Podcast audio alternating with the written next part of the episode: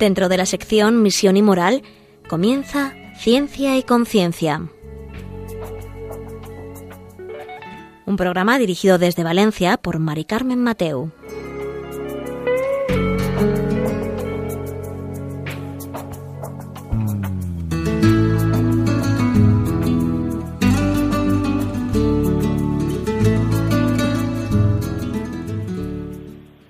Buenas tardes, queridos oyentes. Aquí estamos un miércoles más en Ciencia y Conciencia, un programa que hacemos desde el Observatorio de Bioética de la Universidad Católica de Valencia y que además, rodeados de tanto calor en, toda España, pues eh, estamos felices, contentos de estar con vosotros. Hoy vamos a tratar un tema muy interesante, un tema que podemos decir que en las últimas décadas, en los últimos pues, años incluso siglos, ¿no? Ha estado, es un tema bastante escondido, un tema en el que la persona ha estado muy estigmatizada, pero que hoy vamos a intentar quitar todos estos complejos y vamos a intentar dar eh, una visión que desde el humanismo cristiano, desde el trabajo, desde la confianza se sale adelante. Ya veréis cómo nos va a encantar el programa.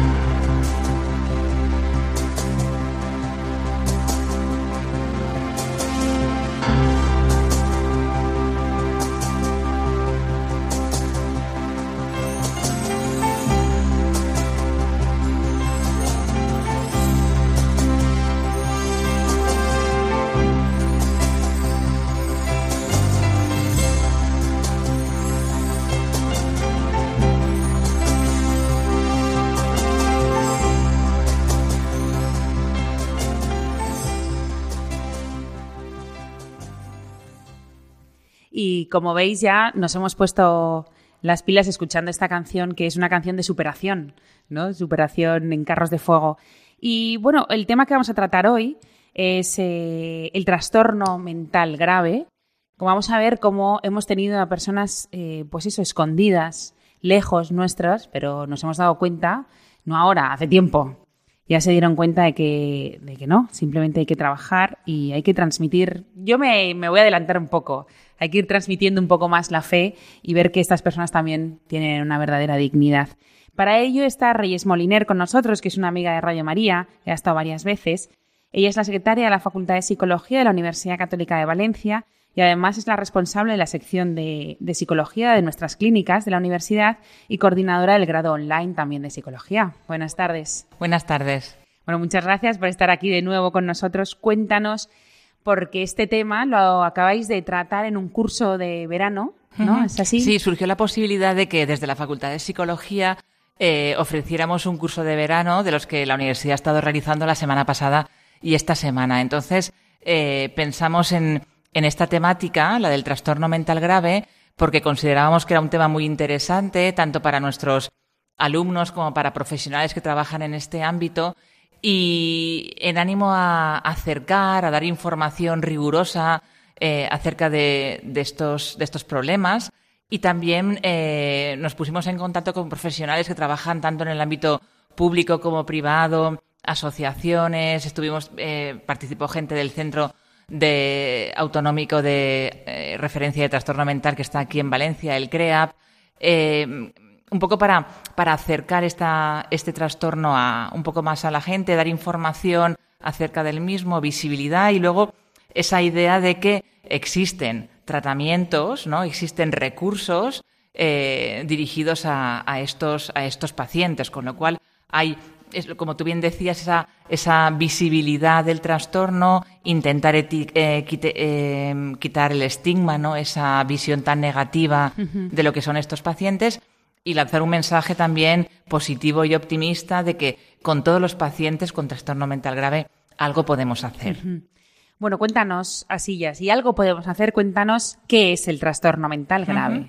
Un trastorno mental grave sería una alteración eh, que presentan algunas personas desde el punto de vista de, sus emociones, de, cómo interpretan lo que, lo que les ocurre, de cómo se comportan y que digamos que les impide funcionar en su día a día y les interfiere eh, a la hora de poder tener una adaptación al entorno, a la vida familiar, a lo que es un trabajo, unos estudios y demás. Es decir, hay un sufrimiento también en el paciente eh, y, por otra parte también en las familias que, que tienen que convivir con estas personas. ¿Ese paciente es consciente de esa enfermedad?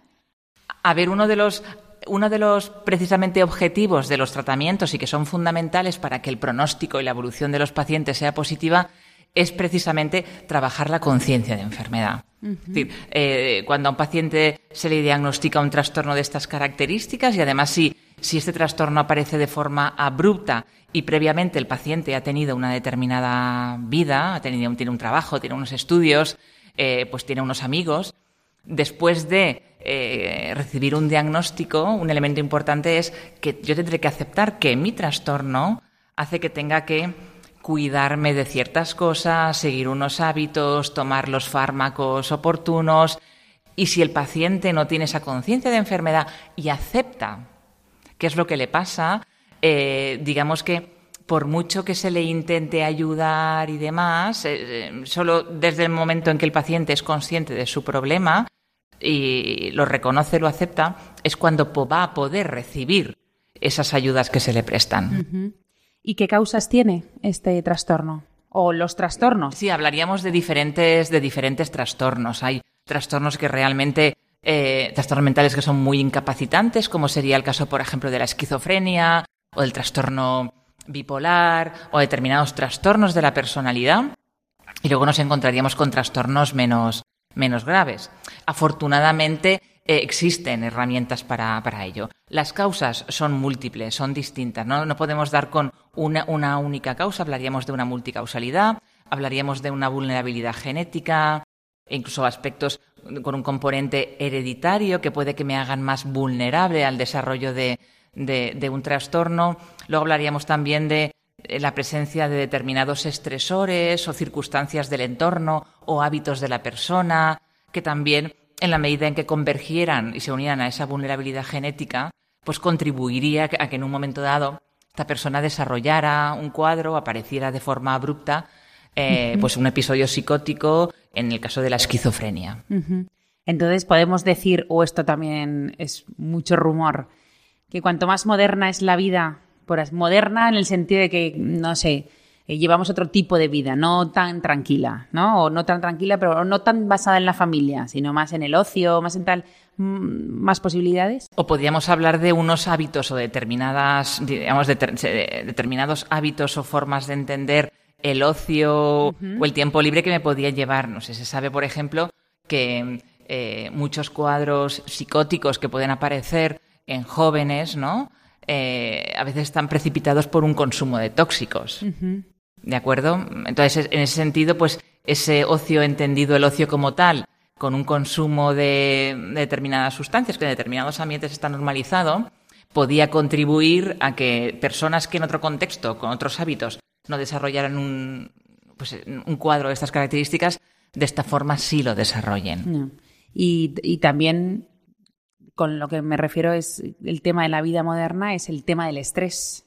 El estrés también es muy, aunque no tomáramos nada, ¿no? Con el tema del ocio. Sí, puede que un, estresor importante para una persona, como puede ser, no sé, incluso una pérdida de trabajo, una ruptura sentimental, eh, un, acontecimiento que la persona vive de forma traumática y que le sobrepasa, sí, y que le sobrepasa en la medida en que esta persona, digamos que es vulnerable, pues eh, se juntaría esa, se uniría esa vulnerabilidad, pues eso, ¿no? Ese, ese detonante que llevaría a que la persona desarrollara el, trastorno. Y puede ser que en un caso que tú, cualquier persona, ¿no? Cualquiera de nosotros, que tuviéramos cualquier causa de las que tú has dicho y que aguantáramos, que lo pasáramos muy mal, tuviéramos una gran depresión o lo que sea, ¿no? Pero que saliéramos adelante y con el tiempo, dos, tres, cinco años, cayéramos?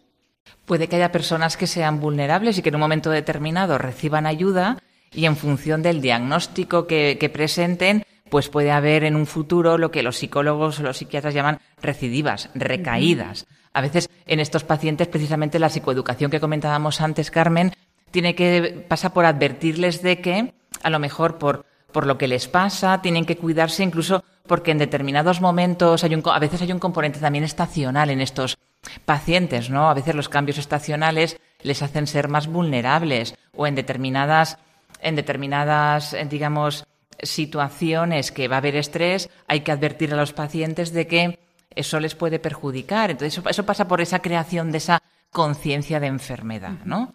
De que el paciente sepa vivir con el trastorno y también la familia. Claro, es que eso es muy importante. Pero antes de llegar ahí, eh, como hemos hablado que antes estaba muy estigmatizado, ¿cuál ha sido la evolución para abordar esta, esta enfermedad? Fíjate, en, los cursos de verano, cuando vinieron los diferentes profesionales, eh, todos ellos coincidían en que realmente, aunque, aunque estamos hablando de pues, que ha habido cambios, teniendo en cuenta los años que, los años que han durado esos cambios, estamos ante situaciones muy recientes. Quiero decir, la medicina es verdad que ha habido en general un avance importante, pero cuando hablamos de los trastornos mentales, de la salud mental, digamos que todavía nos falta camino por recorrer. Ha habido cambios importantes, ¿no? Es decir, esa imagen de enfermo mental recluido en, en sanatorios, en instituciones psiquiátricas alejadas de las ciudades para que no molestaran. Es cierto que poco a poco va cambiando, se produce aquí en España la reforma psiquiátrica, donde los hospitales se abren y donde muchos pacientes que estaban confinados en ellos tienen que volver, ¿no?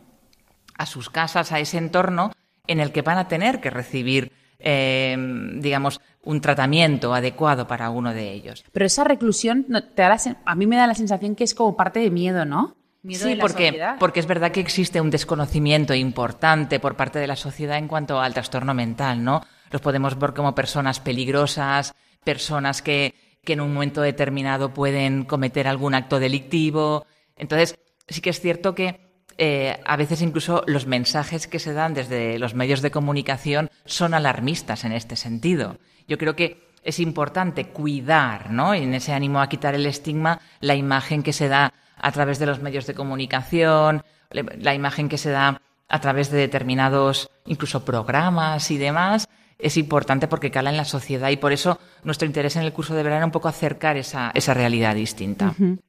Y mm, eh, estábamos tan confinados antes, por ejemplo, bueno, estábamos, eh, estas personas tan confinadas hacia las afueras y, a lo mejor tenían trastornos mentales que no eran tan graves, pero como no sabíamos cómo abordarlos, ¿no? Sí, porque es verdad que se desconocía la causa, se hablaba a lo mejor de, pues, posesiones, posesiones diabólicas o castigos. Eh, entonces, esa era un poco la imagen de, que se tenía del trastorno mental, que afortunadamente ha ido cambiando. Incluso eh, al siglo XVII-XVIII, que en Valencia tuvimos el primer sanatorio, y que fue fundado por el padre Jofre y que eh, destinaba a estos pacientes ya una terapia basada en ejercicio al aire libre, determinados trabajos en el campo, que fue un poco los antecedentes de la terapia ocupacional. Es una, desde una visión más humanizadora de lo que serían de lo que era de lo, que había sido tradicionalmente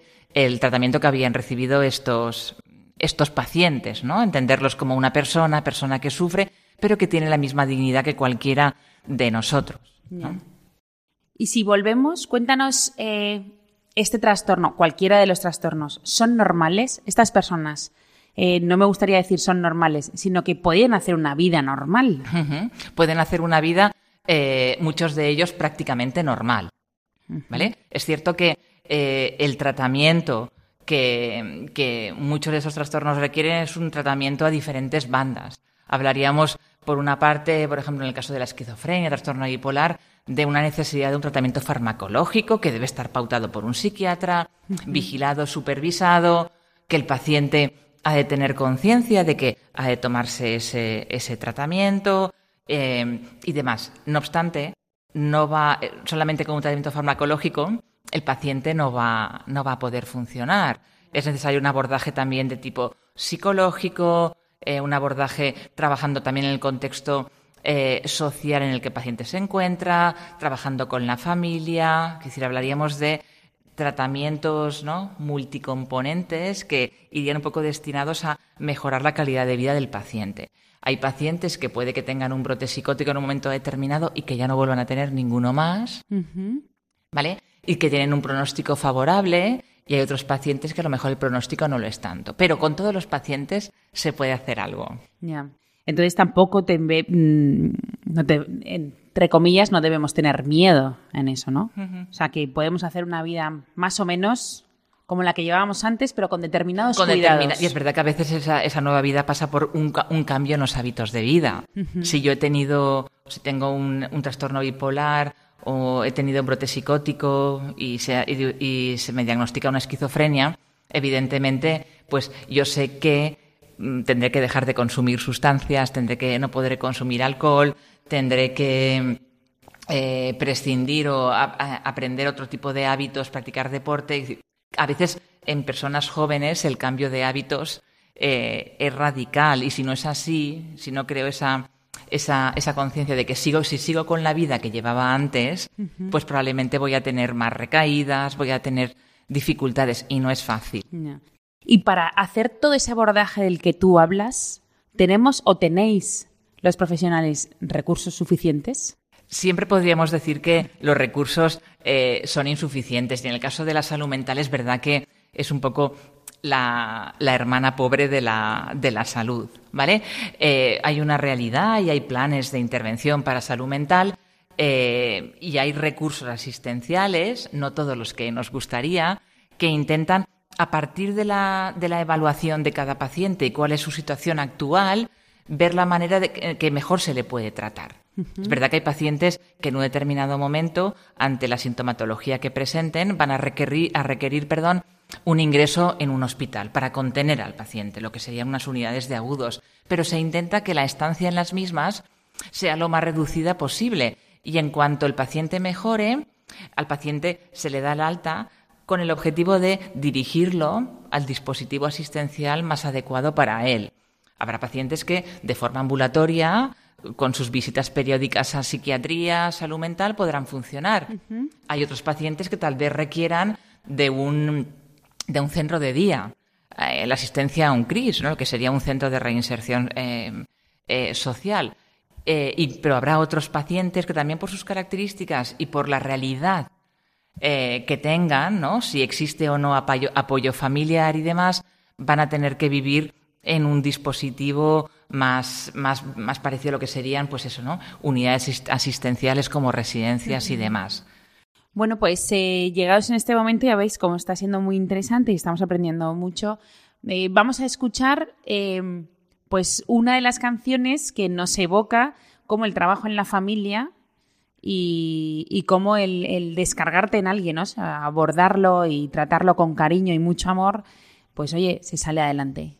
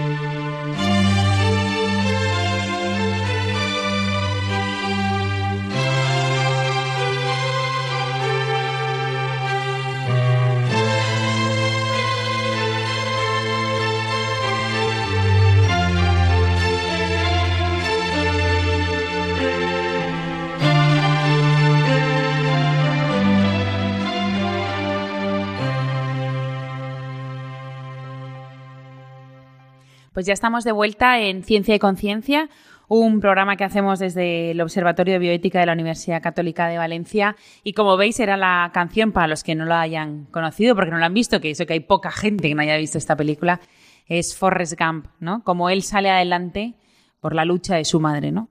Eh, entre otras muchas cosas. Y también su empeño personal, el, el decir, oye, yo también valgo la pena, ¿no? Tengo mi dignidad. Y nos hemos quedado en un punto muy interesante, Reyes. Bueno, está con nosotros Reyes Moliner, que es la secretaria de la Facultad de Psicología de la Universidad Católica y además pues es eh, responsable de la sección de clínicas, eh, de psicología de las clínicas, ¿no? Entre otras muchas cosas.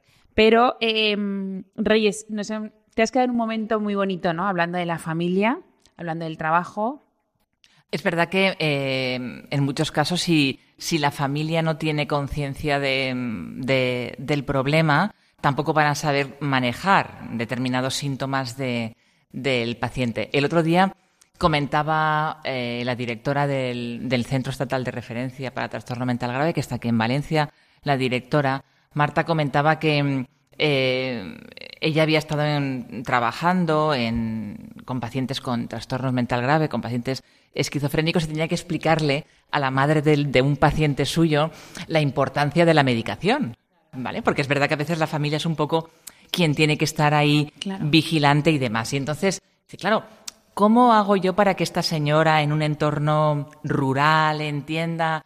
Y entonces le, Marta comentaba, dice, bueno, yo le decía a la señora, mira, usted tiene un hijo al que de un momento determinado se le tapa una vena. Entonces, la medicación es buena y lo que va a hacer es que eso no ocurra. Por eso es tan importante que su hijo tome la medicación todos los días.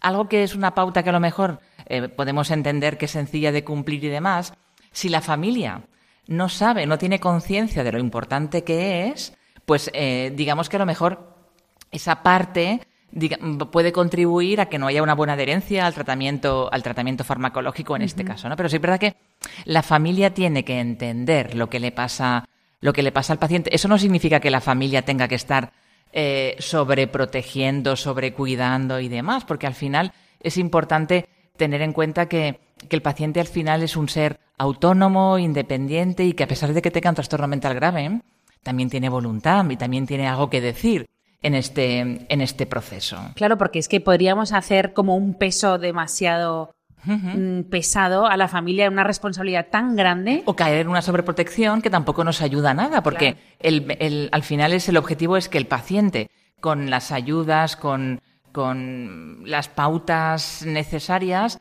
haga una vida o funcione de una manera eh, lo más normal posible dentro del entorno del paciente. Entonces es recuperar poco a poco su autonomía y que la familia entienda que a veces el, el pecar de sobreprotección ¿no? No, no ayuda en nada a, esa, a la evolución del, del paciente.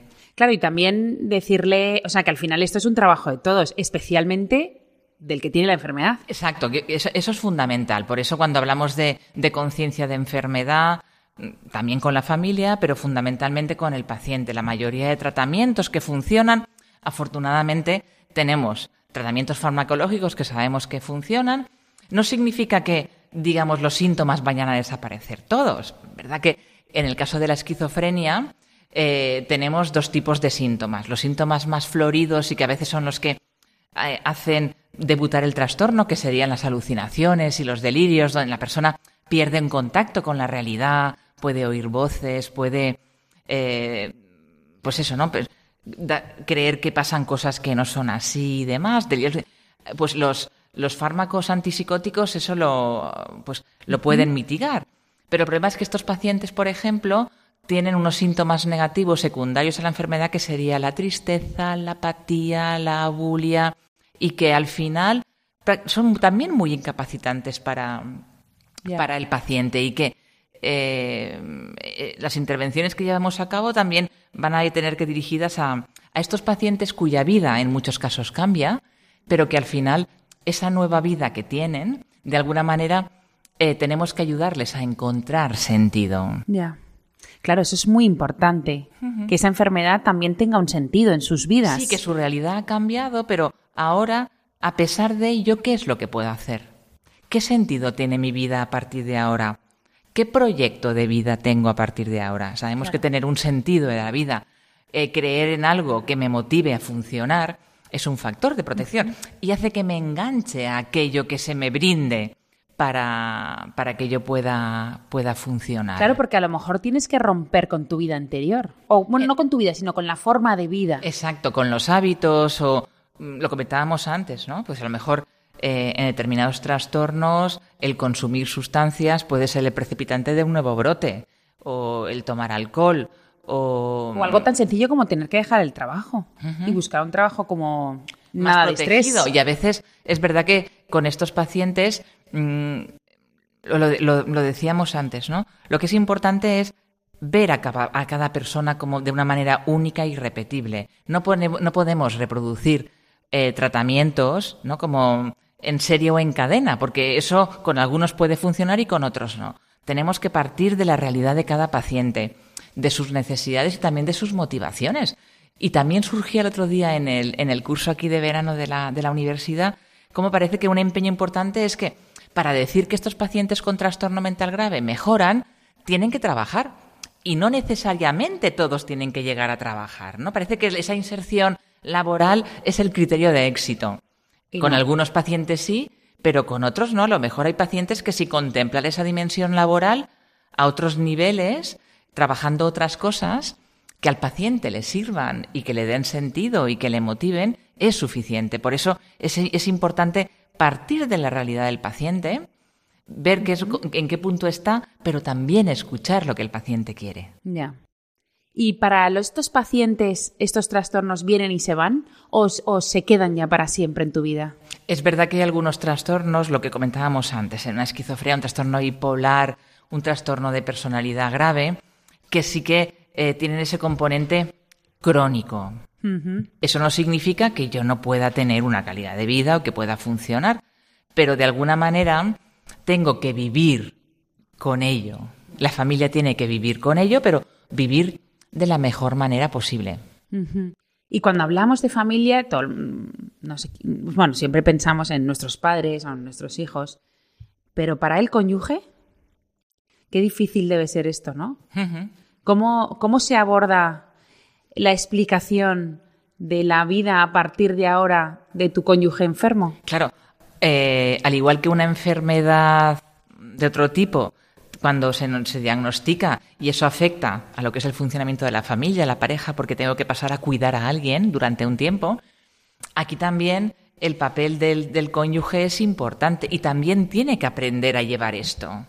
Entonces, el apoyo eh, que, se le, que le podíamos dar a los padres del paciente, pues también habrá que dárselo a la, a la mujer o al marido del paciente, incluso a los hijos. Para que ellos también sean conscientes y sobre todo tengan conciencia del otro. Sí, pero sin caer un poco tampoco en el, en el etiquetaje. Sé que a mi marido le pasa esto, por qué le ha pasado, y a partir de ahora, ¿cómo podemos funcionar? ¿Qué puedo hacer yo para ayudarle?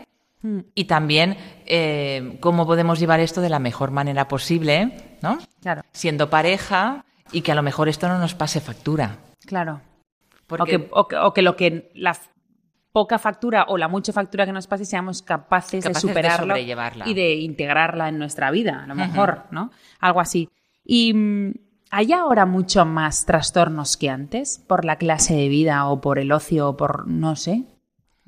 Es verdad que mm, se prevé por, por el estilo de vida, porque hay tal vez haya más factores de riesgo, eh, que los trastornos mentales eh, aumenten en los próximos años. Pues no, el, el vivir eh, pues bajo condiciones de estrés, en un mundo competitivo, en un mundo donde tengo que estar eh, pues demostrando que, que soy el mejor, que funciono bien, en un mundo donde pues el, en determinados contextos se normaliza el consumo de sustancias, el consumo de alcohol de forma, de forma desmedida, puede, pueden ser, digamos, aspectos que eh, antes no estaban presentes. Eso no significa que antes no hubieran trastornos mentales, ¿no?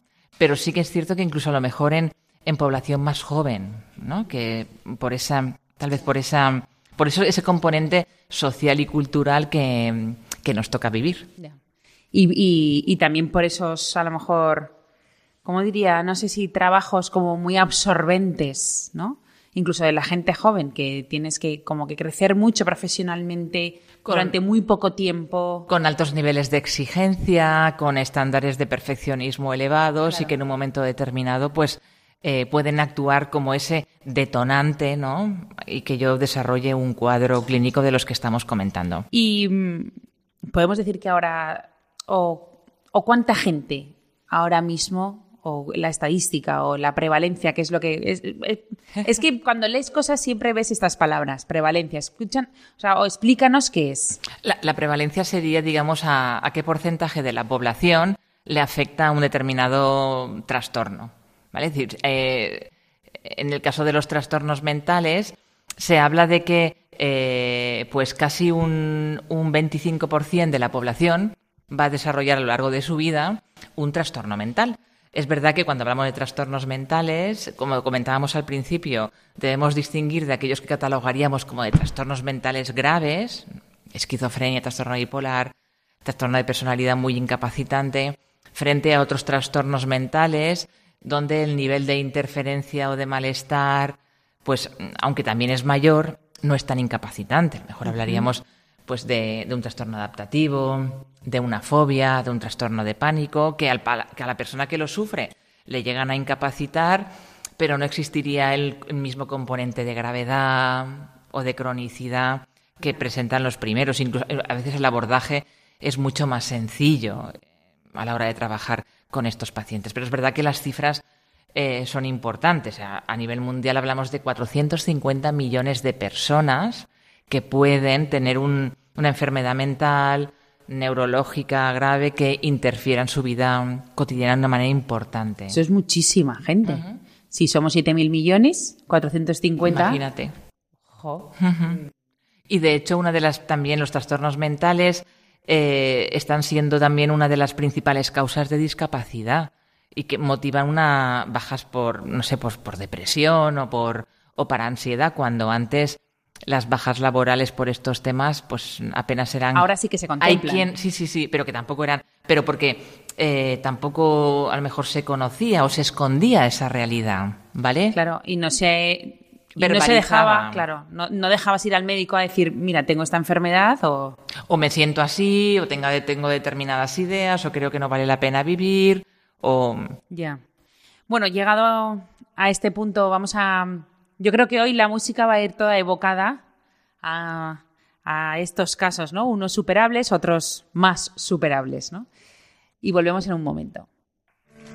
And now the end is near, and so I face the final curtain.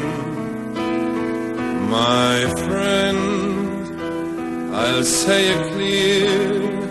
I'll state my case, of which I'm certain I've lived a life that's full. I travel each and every highway and more, much more than this. I did it my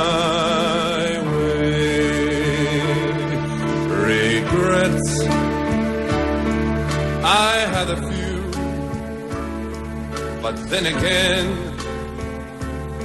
to feel to mention, I did what I have to do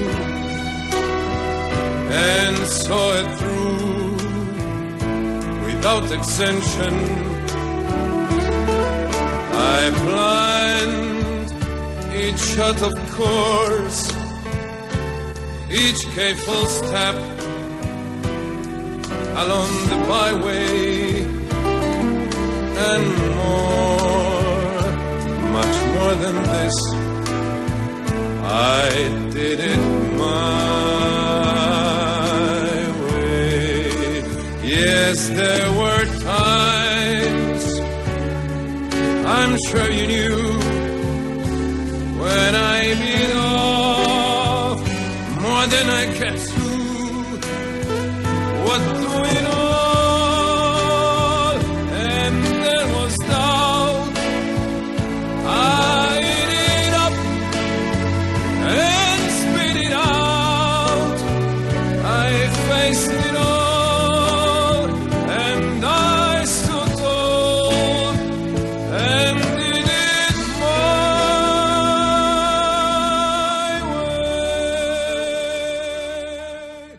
Eh, es un gusto a veces escuchar, bueno, a veces no, es un gusto escuchar a Andrea Bocelli cantar cualquier canción, ¿no? Eh, incluso ahora, ¿no? Con, con, la canción de My Way. Eh, a mi manera, ¿no? A mi manera vivo y a mi manera, pues bueno, según los cambios que nos trae la vida, pues así somos capaces de, de integrarlo, ¿no? En nuestra vida. Y hablando de integrar y hablando, pues, eh, lo que nos ha seguido contando Reyes Moliner, que está con nosotros aquí en Ciencia y Conciencia, eh, que es la secretaria de la Facultad de Psicología de la Universidad Católica de Valencia, y hablando sobre los trastornos mentales graves, em, que nos estás quitando mitos, ¿no? Sobre que no, pues no tienen que, que, estar confinados, ¿no? Que podemos hacer una vida normal y corriente. El papel de la familia, tan importante, el papel de tu cónyuge, de tu esposo, de tu esposa para que cuando en, estos momentos nos, nos llegue estos momentos, ¿no? que seamos capaces de llevarlos hacia adelante. ¿Qué cambios ha habido eh, desde los profesionales de la psicología en el abordaje? ¿no? Porque nos hablabas que antes era todo como muy negativo. ¿Y ahora? Sí, yo creo que, que, hemos pasado, eh, más allá de lo que sería el abordaje en torno al trastorno mental grave, sino en general la psicología también ha, cambiado un poco el, el foco, no sin olvidar pues ese es verdad que son pacientes que tienen unos déficits, que tienen unas dificultades y que hay que darles eh, pues un tratamiento adecuado, ¿no? Tal vez antes el tratamiento era puramente farmacológico, ¿no? En la medida en que eh, el objetivo era disminuir determinados síntomas, que estos pacientes a lo mejor dieran el menos trabajo posible a veces, ¿no? A ese abordaje después ya multidisciplinar, ¿no? Que poco a poco eh, pues no ha ido cojando esa idea de que algo más podemos hacer eh, con estos pacientes, ¿no? Y no solamente porque yo tenga que darle herramientas para que tengan mejores habilidades sociales, para que pueda funcionar en el barrio, para que sea autónomo y coja el autobús y pueda hacer la compra o pueda gestionarse pues determinadas cuestiones como ir al banco y demás, ¿no?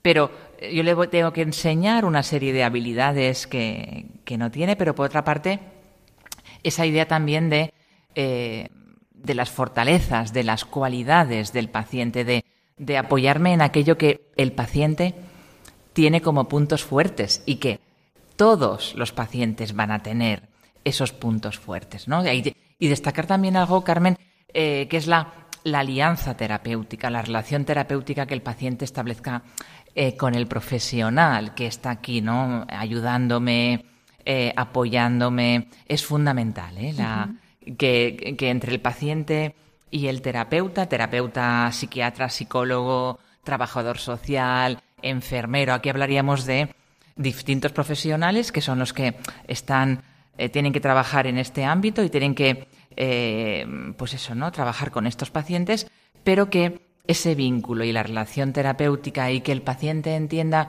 que puedo fiarme de ti, que puedo confiar en ti, es fundamental para que en muchas ocasiones haya una adecuada adherencia al tratamiento que, eh, que me propone el psicólogo, el psiquiatra, eh, el enfermero, etcétera. Eso es fundamental. Esto es un gran, eso es un cambio de visión en cómo ver al paciente, ¿no? Sí, sí, una, desde esa visión más optimista, donde es posible hacer cosas. con cada paciente podremos hacer eh, determinadas cosas y habrá pacientes que tendrán un tope y el paciente también tendrá que ser consciente que mi tope es este, la familia tendrá que ser... Pero hasta llegar a este tope hay un camino que recorrer y hay cosas que trabajar y no partimos de cero. Tenemos el paciente tiene esos puntos, esos puntos que nos sirven de apoyo para trabajar con él. Es muy bonito esto de ver las fortalezas del paciente, ¿no?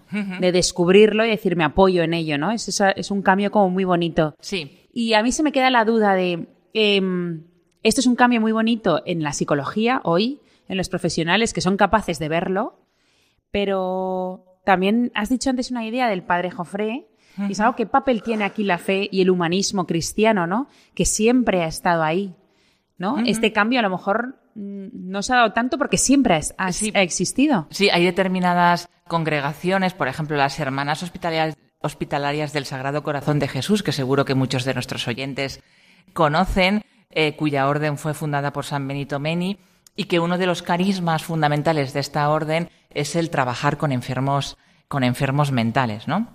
Y algo que, que caracterizaba o que un leitmotiv ¿no? de, la, de, la, congregación del fundador era eh, cada vez que recibáis a una de estas pacientes, trabajan fundamentalmente con, con mujeres, recibidla como recibiríais a Jesús, ¿no? Es una frase, eh, un leitmotiv de la, de la orden, ¿no? Es decir, ver al otro de una manera digna, de una manera, no verlo como un apestado, como, sino como alguien, ¿no? Frágil, que requiere de nuestra atención, de nuestra hospitalidad, pero eh, que merece ser cuidado desde todo el respeto, ¿no? Ese ser beneficientes y no maleficientes, ¿no? Es decir, tratando a todo el mundo, en este caso al, al enfermo con un trastorno mental, con justicia y con, con esos mínimos necesarios para que sea atendido desde esa dignidad eh, humana. Me recuerda mucho a Madre Teresa, o sea, que al final eh, ella decía lo mismo con, el, con los indignos, ¿no? Como la sociedad veía a los indignos, a determinadas personas indignas, ¿no? Y en este caso es eh, lo mismo, pero con aquellos que son enfermos mentales, ¿no? O sea, es como, como la Iglesia ha sido capaz de acoger a todos o sea, a los pobres, a los enfermos mentales en este caso, eh, independientemente de su estado. Y cómo, mm, pues, no los ha visto nunca de forma negativa y ahora positivo, sino que... ¿Qué papel tiene aquí la fe en la familia? Es tan importante... O sea, ¿la fe nos ayuda para salir adelante, en este caso también? Eh, al igual que en otras cosas, cualquier proceso que, que suponga un sufrimiento tanto para el paciente como para la familia, eh, se sabe, y hay estudios que, así lo avalan, que el, que el que el paciente o la familia dé sentido a esa realidad por la que está pasando eh, es un factor de protección. Es verdad que ante una determinada situación con que no contábamos, que puede ser una enfermedad orgánica o una enfermedad de este tipo, la reacción inmediata que tenemos es de enfadarnos, mm. de rebelarnos de, del por qué a mí, ¿no? Bueno, cabría decir, bueno, ¿y por qué no? También, es una gran respuesta. ¿Por qué no? Porque a veces pensamos que estas cosas les pasan a los demás, pero a nosotros no. Y, y cualquiera de nosotros en determinadas circunstancias, atendiendo que somos más o menos vulnerables, es así, podríamos desarrollar un trastorno mental de mayor o menor gravedad. Pero. Gran matiz, gracias. Pero, pero, pero más allá de esto, es cierto que eh, para, las, la, para la familia, para el paciente, después de, ese, de, ese, de esos momentos o de ese proceso de tener que aceptar lo que ha ocurrido, el, el, darle un significado, un sentido a esto, y puede ser desde, desde, la, desde la fe, ¿no? O puede ser de las, desde la espiritualidad en sí, decir, y ver como, como que esto a lo mejor eh, es una oportunidad para aglutinar a la familia, o para descubrir en mí cosas que no había descubierto hasta ahora. Yo no pensaba que era tan, tan valiente o tan fuerte, ¿no? Yo en clase a mis alumnos les pregunto, ¿cuántos de los que estáis aquí sois valientes? Porque doy clase de personalidad. Y entonces, pues no sabemos si somos extrovertidos, introvertidos, ¿no? Eh, amables, ¿no? Pero, ¿cuántos sois valientes? Y, y, claro, apenas nadie levanta la mano. Y entonces, ¿y por qué no sabemos que somos valientes? Porque a lo mejor todavía no nos hemos topado con circunstancias que, que demandan ¿no? saber si se afrontar o no esto. ¿no? Y las personas que levantan la mano, muchas de ellas, poquitas, han pasado por determinadas circunstancias a nivel personal, familiar, donde han tenido que lidiar con situaciones en las que incluso pensaban que no podrían afrontar y demás, y luego han sido capaces, ¿no? Y, y por, otra parte, la lectura que muchas veces se hace en este sentido es de, a pesar de, eh, o con el sufrimiento que me ha conllevado esto, pero me ha permitido aprender, descubrir ese dar sentido que comentábamos antes, sea de una manera más o menos espiritual o también religiosa, ¿no? Entender esto. Eh, hay una frase que no es tanto revelarme con B, que es el pataleo y el enfado, sino ¿Qué me revela esto a mí con V? Es, ¿qué hay detrás de esto? El revelarme eh, con V frente al revelarme con B. Qué buena idea. Yo te iba a pedir que para ir terminando nos dijeras una idea o algo que se quedaran los, los oyentes eh, sobre este tema del trastorno mental, pero me acabas de dar una gran idea. Pero te voy a pedir otra. O sea, que, que mm, no tanto la idea, porque esto es un gran lema lo que nos acabas de dar, ¿no? ¿Qué me revela a mí esta circunstancia en mi vida? Sino, em, ¿qué puntos crees que es importante eh, que se queden los, los oyentes ¿no? del trastorno mental grave? Vale, yo creo que es importante, por una parte, la, la detección y la intervención precoz. Es decir, ante cualquier sospecha de que algo no funciona bien, todos los estudios demuestran que cuanto antes intervengamos, mucho mejor. Que nos pongamos en manos de profesionales, no de pseudoprofesionales, ¿no? Profesionales que sepan lo que llevan, que están utilizando los tratamientos farmacológicos, psicológicos de otra, de otra índole, que son los que hoy por hoy funcionan. Entonces, el detectar cuando algo no va bien, a buscar ayuda, la detección y la intervención precoces es fundamental. Eh, la concienciación de la, de la sociedad, evidentemente, ¿no? Ese, ese romper con los estigmas que van asociados a, a la enfermedad mental. Por otra parte, reivindicar ¿no? más dotaciones y más recursos. Y a lo mejor no hacer tanta demagogia, ¿no? Y centrarnos en lo que funciona. Comentábamos también la semana pasada en el curso de verano que prácticamente está todo inventado. Entonces parece que de repente tengamos que justificar proyectos y cosas. A ver, pero si esto ha funcionado en Castilla-La Mancha, apliquémoslo aquí. Claro. ¿No? Entonces nos encontramos con que incluso hay cosas que funcionan pues, y que se ha demostrado que funcionan y aquí parece que te estamos dándole vueltas a, ver si damos con la quinta esencia de. Entonces, seamos prácticos. Seamos prácticos a la hora de eh, implementar políticas eh, sociales, sanitarias que ya están funcionando. No tenemos que inventar nada nuevo. Y, luego esa, esa importancia del abordaje en el entorno lo más cercano posible a lo que sería la vida del paciente, ¿no? Ese abordaje comunitario es, es fundamental, ¿no? El trabajo con la familia, con el entorno del paciente, eh, el dar al paciente los, los, los recursos necesarios, partiendo que duda cabe de, que el paciente tenga eh, conciencia de enfermedad, porque eso ya nos va a, pues, a garantizar en cierta forma que se adhiera a unas mínimas pautas que, le demos. Pues Reyes, eh, muchas gracias por haber estado de nuevo aquí con nosotros.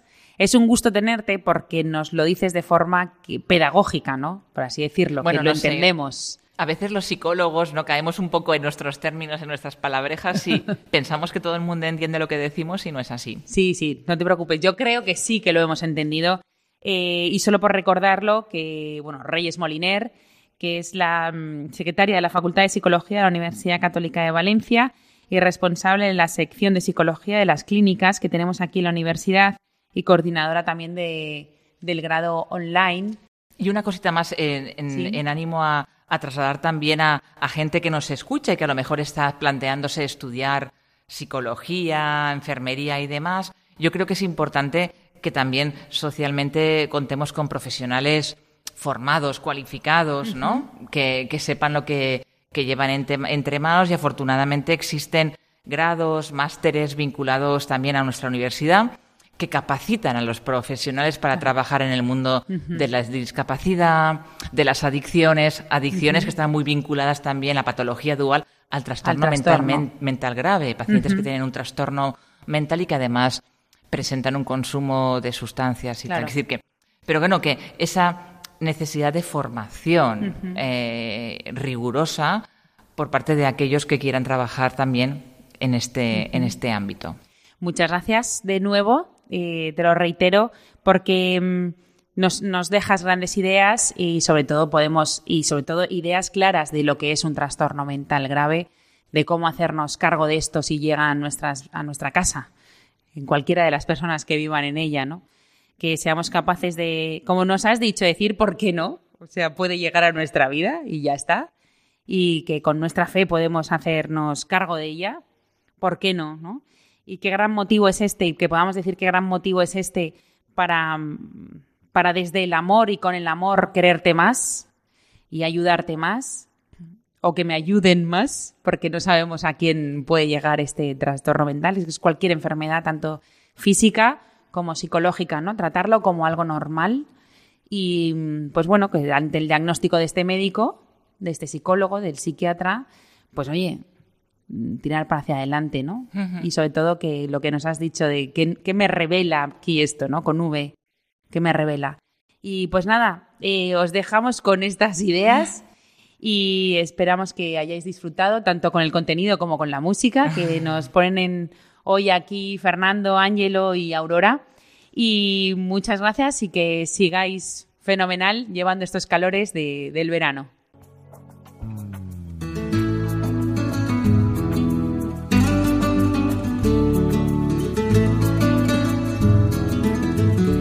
Finaliza así en Radio María Ciencia y Conciencia, un programa dirigido desde Valencia por Mari Carmen Mateu.